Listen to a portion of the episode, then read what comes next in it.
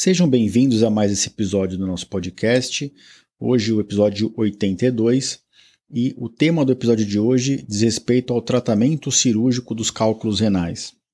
A gente vai discutir aqui um pouquinho o que vem sendo discutido em mesas de congresso com cada vez mais frequência. A gente vê sessões com o nome Será que a litotripsia extracorpórea, LECO, ainda tem papel no tratamento dos cálculos renais? Mais recentemente, no nosso congresso do, do, da USP de cálculo renal, que a gente chama de STONE, foi o STONE 5.0, a gente teve uma plenária em que um palestrante internacional deu aula com o seguinte tema, que ele mesmo escolheu. Será que a nefrolitotripsia percutânea, a cirurgia renal percutânea para tratamento de cálculos, vai morrer? Para vocês verem então como cada vez mais o tratamento de cálculos renais vem se afunilando, vem uh, uh, se tornando preponderante o uso da ureteroscopia flexível, e eu vou trazer uh, um pouquinho aqui para vocês da minha visão, é, tanto médica quanto mercadológica, do que vem acontecendo no tratamento das pedras de rim. Então, sem mais demoras, após a música de introdução, o nosso episódio na íntegra. Sejam mais uma vez bem-vindos.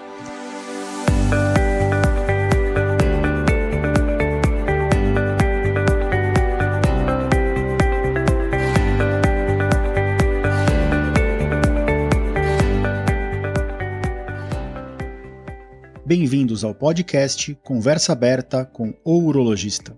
Meu nome é Giovanni Marchini, sou médico urologista formado pela Faculdade de Medicina da USP e serei o anfitrião desse show.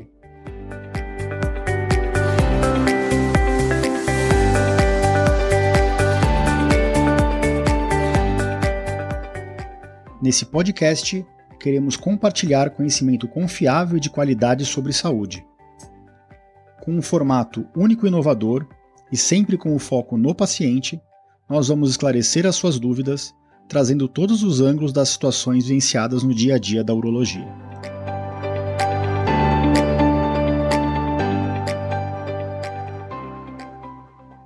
Sejam bem-vindos de volta ao nosso podcast. Hoje o episódio 82. Esse episódio vai estar em todas as plataformas de podcast. Se você ainda não deixou uma nota ou é, um comentário no podcast da Apple, por favor, eu te convido a fazer isso para a gente ranquear bem dentro desse podcast e atingir mais pessoas.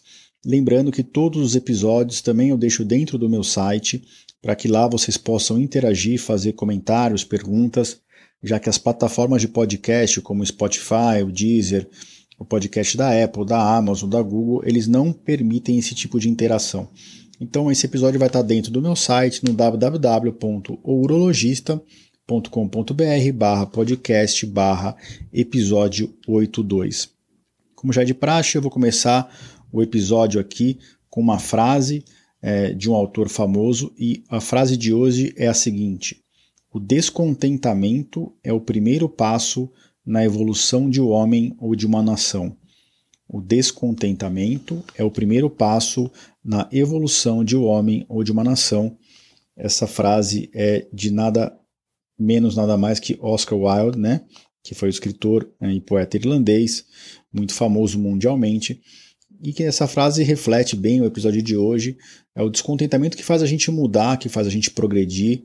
Quem fica na zona de conforto vira obsoleto, e é isso que a gente vai falar aqui uh, sobre os principais tratamentos de cálculo renal e por que alguns deles estão se tornando obsoletos e outros não.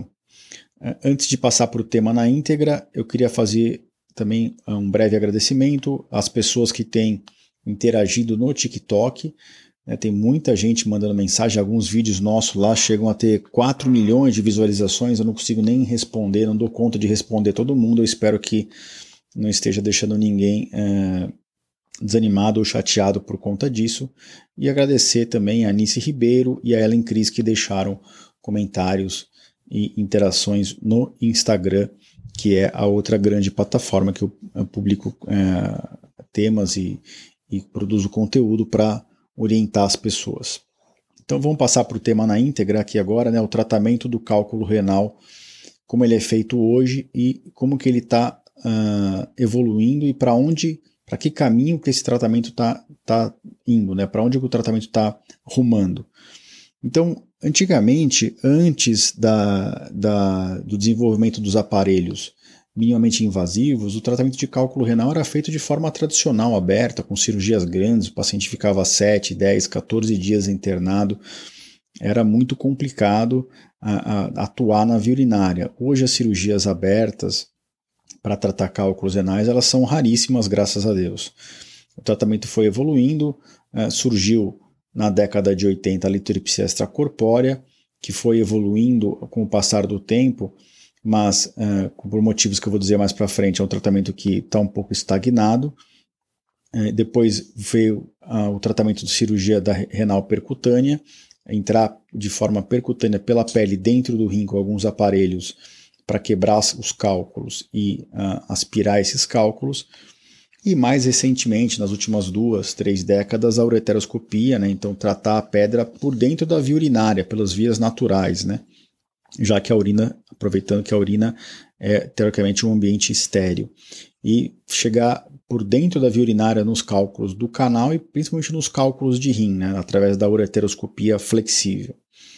Hoje, se você for pegar o número de procedimentos realizados no Brasil e no mundo, claramente existe uma tendência de alta das ureteroscopias rígidas e flexíveis, em detrimento da litripsia extracorpórea. Cada vez se faz menos litripsia extracorpórea. E a cirurgia renal percutânea, em alguns países está estável, em outros países tem um leve aumento, em outros um, le um leve decréscimo em termos de número total de procedimentos realizados por, por mês ou por ano. Esses gráficos são bem interessantes, uh, tem até publicações nossas já avaliando os dados do DataSUS, mostrando isso no Brasil, mas esses dados são muito parecidos com os dados americanos e os dados europeus. De forma bem rápida, eu já é, elucidei aqui para vocês em outros episódios, inclusive alguns dos episódios mais baixados do nosso podcast, como funciona cada tipo de tratamento. Mas eu vou falar de forma bem rápida aqui e eu vou falar, é, analisar os três tipos principais de tratamento é, de acordo com, com a agressividade, né, o quão invasivo é esse procedimento, em termos de eficácia, em termos de segurança e de riscos. Então, imaginem uma tabela em que uh, na parte superior vai estar tá eficácia, é, agressividade e segurança, e na, na coluna da esquerda vai estar tá cada tipo de procedimento. Então vamos começar com a litotripsia extracorpórea, né? que é aquela máquina que a gente faz uma sedação no paciente, uma anestesia, e ela bate por 40 minutos na pedra. Já fiz algum, alguns episódios a respeito desse tema. Então, em termos de agressividade, é o menos agressivo possível esse tratamento menos invasivo. Inclusive, a gente nem costuma passar duplo J, né? não tem nem catéter depois do procedimento, o paciente vai para casa no mesmo dia, né? às vezes até no mesmo período, né? faz o procedimento, três horas depois vai embora. Em termos de eficácia, ele não é, ele é o menos eficaz de todos, tem a menor taxa livre de cálculo pós-tratamento. Em termos de segurança e de riscos, ele tem pouquíssimos riscos, tem riscos ao rim, principalmente de dar hematoma, mas esses riscos são muito baixos. É um procedimento considerado, por ser o menos invasivo, o mais seguro de todos quando ele é bem uh, indicado. Já a cirurgia renal percutânea, nefrolitotripsia percutânea, renal percutânea, é o oposto, é o tratamento mais agressivo de todos, o mais invasivo. Afinal de contas, a gente vai estar fazendo uma incisão na pele e acessando o rim através desse trajeto percutâneo. Em termos de eficácia, para cálculos grandes, ele é o mais, mais eficaz de todos. É, é, infelizmente, implica no uso de uma nefrostomia ou de um duplo J no final da cirurgia, mas ele é o que tem maior chance de deixar o paciente livre de cálculos para aqueles cálculos complexos. E em termos de riscos, lógico, ele é o mais arriscado. Tem risco de sangramento, risco de infecção, mas, como tudo na vida, é uma questão de risco-benefício. Cada caso é um caso. Então aqui a gente está fazendo uma análise geral, mas tem casos que se aplicam muito bem para leco, tem outros que vão muito bem para percutânea. No meio do caminho, eu gosto de expor dessa forma para o paciente, existe o tratamento endoscópico por dentro do canal. Para tratar pedras de rim, a gente chama de uh, ureteroscopia flexível, ou uretero-renolitotripsia flexível. Então é um tratamento que a gente sobe pelo canal da urina, protege o canal com uma bainha, que é um tubinho para proteger o ureter, e desliza o aparelho por dentro dessa bainha para acessar os cálculos dentro do rim, fragmentar eles com laser e retirar os fragmentos. Esse é o tratamento mais feito no mundo hoje para cálculos renais e no Brasil a mesma coisa. Ele é um tratamento de, de agressividade intermediária, porque ele não tem nenhuma incisão na pele, mas também ele tem que internar em geral, ou fazer pelo menos em um hospital dia para dar alta no final do dia, ele implica no uso do duplo J. Sangra um pouco mais a urina. Em termos de eficácia, ele é superior à litripsia extracorpórea, mas para cálculos grandes e complexos ele é inferior à cirurgia percutânea. Em termos de riscos, ele também tem riscos intermediários, ele tem menos risco de sangrar o rim, menos risco de infecção, apesar de oferecer um pouquinho mais de risco ao ureter, uh, mas ele tem mais riscos do que uma cirurgia extracorpórea, né? sem catéter, sem nada. É, é, é, então é um, o perfil de risco também é intermediário. O que, que o mercado e os urologistas enxergam hoje em relação a esses tratamentos? O tratamento, eh, a litripsia corpórea é o tratamento menos uh, bonito para o urologista. Quase todo urologista foi treinado nisso. E é o tratamento que tem menor reembolso para o urologista, né? menor remuneração. Uh, por, por vários motivos, até por ele ser mais rápido, não, não, não implicar internação. Então, os urologistas, se você for considerar do ponto de vista mercadológico e, e lógico, de menos resolutividade para o paciente, eles acabam indicando pouco a litripsia corpórea, até porque ela funciona muito bem para cálculos únicos, pequenos, não muito duros, que não é a maioria dos casos. Já a cirurgia renal percutânea é o tratamento considerado o de maior uh, expertise para o urologista que trata cálculo renal. Tanto que menos de 30 de 20 a 30% dos urologistas no Brasil e no mundo fazem cirurgia percutânea. A maior parte teve contato com a cirurgia renal percutânea eh, na faculdade, né, na, na, na, residência médica, e depois eh, seguiu outro caminho, não faz isso no seu dia a dia. O tratamento, por ser o mais agressivo, é que é, obriga maior treinamento né, e, e familiaridade da técnica. Já a ureteroscopia flexível, é considerado como o tratamento que quase todo mundo faz. E aí todo urologista é colocado no mesmo balaio, né? Mas a gente sabe que uma, uma flexível na mão de um urologista experiente tem uma chance de sucesso maior do que num inexperiente. E tem uma chance de complicação muito menor do que num urologista que está começando agora a fazer esse tipo de procedimento. Então, o mercado e a taxa de sucesso leva os urologistas a fazer, é, a largar a litripsia apesar dela ser menos invasiva, pelo fato dela ser pouco resolutiva e tem essa parte da remuneração que a flexível e a percutânea pagam um pouco melhor do que o, o, a extracorpórea.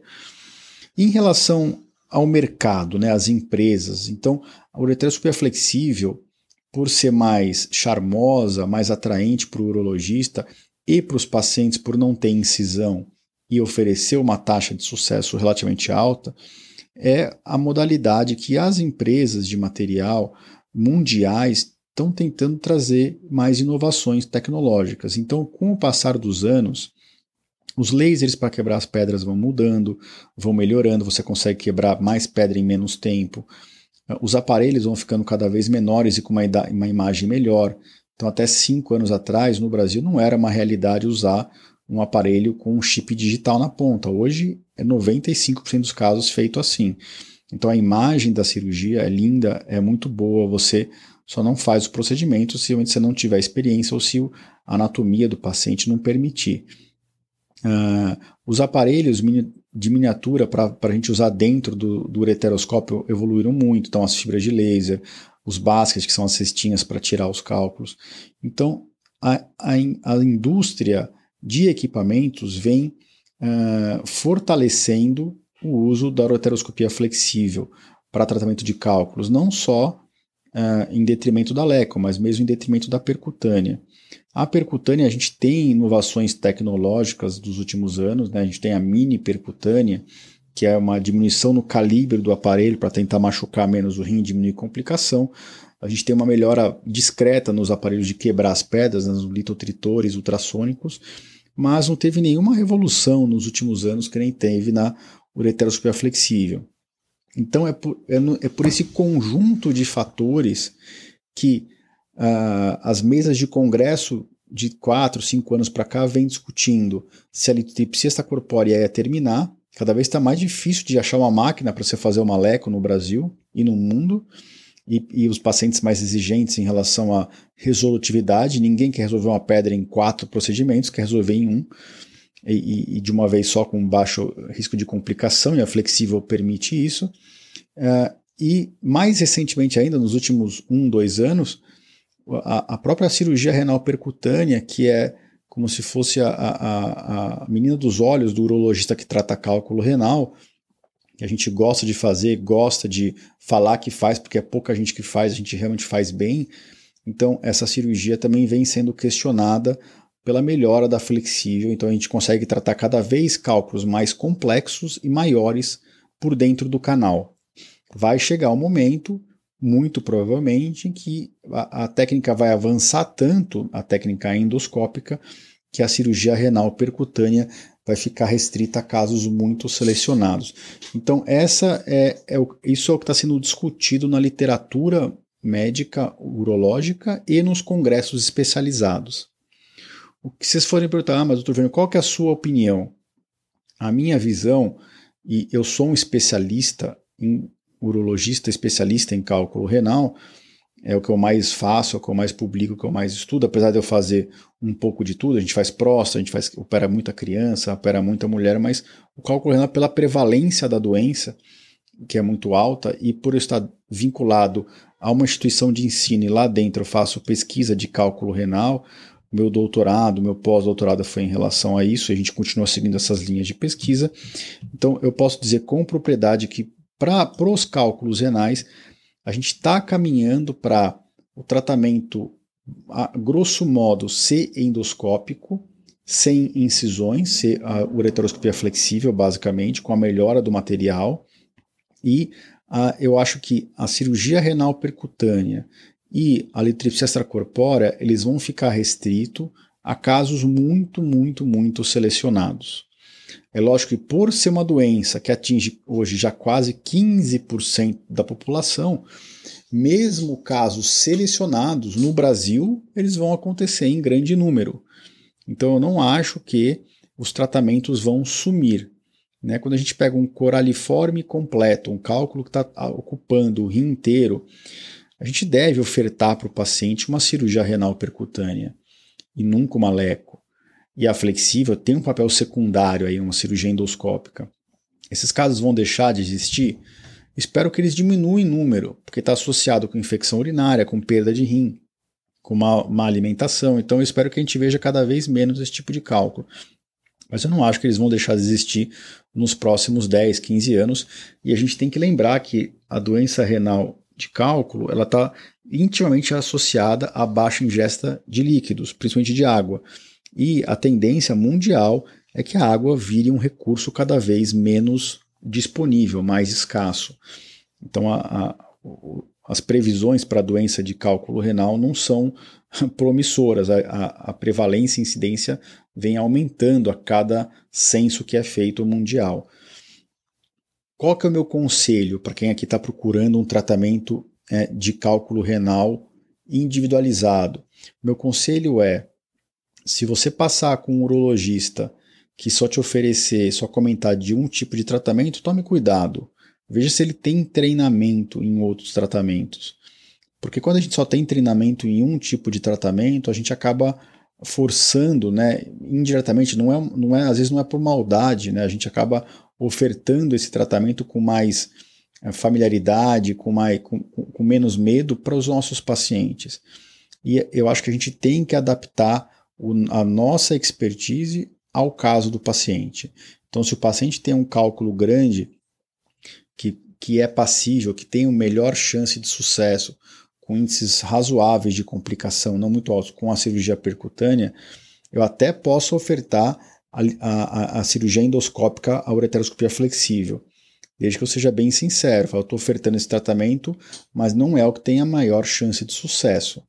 Talvez você precise de dois, três, duas, três cirurgias para chegar onde a gente quer chegar. Enquanto com a cirurgia renal percutânea, talvez, talvez com um procedimento tenha uma chance é, pode falar o percentual, 80%, 90% de, cada, de caso a caso, da gente resolver com uma cirurgia só. Se o, o, urologista não estiver ofertando a cirurgia renal percutânea, é porque ou ele acredita que realmente aquele caso não é ideal para percutânea, ou às vezes porque ele não tem mão, não tem treinamento para aquilo. Isso não é nenhum demérito a ele. O demérito é não saber expor isso ao paciente, né? Assim como tem cirurgias que a gente não faz de outras técnicas. Então, por exemplo, para tratar incontinência urinária masculina, eu não tenho expertise para colocar esfíncter artificial. Então, toda vez que aparece um paciente no consultório, eu chamo um colega meu que é super especialista nisso e deixo claro para o paciente: olha, para esse tipo de procedimento eu vou te dar todo o suporte, mas na cirurgia eu vou ter um urologista que faz isso todo dia comigo. E se ele só faz isso todo dia porque ele é super especializado nisso. Tá? Então, acho que a gente tem que ser bem sincero e meu conselho aqui de amigo para vocês é tratem com especialistas naquela doença que você está tratando, porque aí o especialista ele vai te dar mais de uma opção de tratamento, vai tentar adequar o tratamento a você, ao paciente, ao caso do paciente, e não o inverso, ofertar todo para todo paciente o mesmo tratamento que é o que ele sabe fazer. Bom, é, acho que esse, essa era a visão que eu queria passar para vocês. Né? Então, resumindo, a ureteroscopia flexível é o tratamento mais hoje feito para cálculo renal e acho que é, proporcionalmente ainda vai aumentar ainda mais né, em relação aos outros tratamentos. A litripsia extracorpórea, aqui em São Paulo mesmo, onde eu atuo, está cada vez mais difícil de marcar uma leco. As máquinas vão quebrando, os hospitais não vão repondo, porque a demanda e a procura é pequena, enquanto que a ureteroscopia flexível cada dia se realiza mais no Brasil. E a percutânea, é, eu ajudo muitos colegas que têm bastante experiência em urologia, mas para a cirurgia renal percutânea ficam um pouco inseguros. E a gente faz bastante dentro de hospital privado e principalmente dentro de hospital público, onde estão os cálculos mais graves, né, os pacientes com cálculo mais grave. E essa tendência de centralização, tudo na flexível, é uma realidade, mas eu não acho que os outros tratamentos vão morrer. Eu acho que para casos bem indicados eles vão continuar existindo desde que a logística permita isso. Não adianta eu querer fazer leco para um paciente e não ter aonde fazer. Né? Ou fazer percutâneo no paciente e não ter um aparelho que quebra o cálculo. Então, esse tipo de, de dificuldade a gente ainda não tem, é, mas está é, em vias de acontecer. Está cada vez mais difícil de fugir da ureteroscopia flexível. Gostaria de agradecer quem ficou até o final do episódio aqui comigo. Uh, lembrar que vocês podem fazer qualquer tipo de pergunta, é um prazer responder. E esse episódio vai estar dentro do meu site, na área do podcast, no episódio 82. Nos vemos por aqui em breve e uh, o vemos não, né? Melhor diz o meu pai, nos encontramos por aqui em breve, porque infelizmente o podcast a gente não consegue fazer um bate-papo de vídeo. Talvez mais para frente uh, se eu abrir mesmo um canal de YouTube, a gente consiga se ver um pouquinho mais. Uh, até a próxima semana, ou daqui a 15 dias, tem bastante tema uh, interessante alinhado para vocês. Um grande abraço a todos.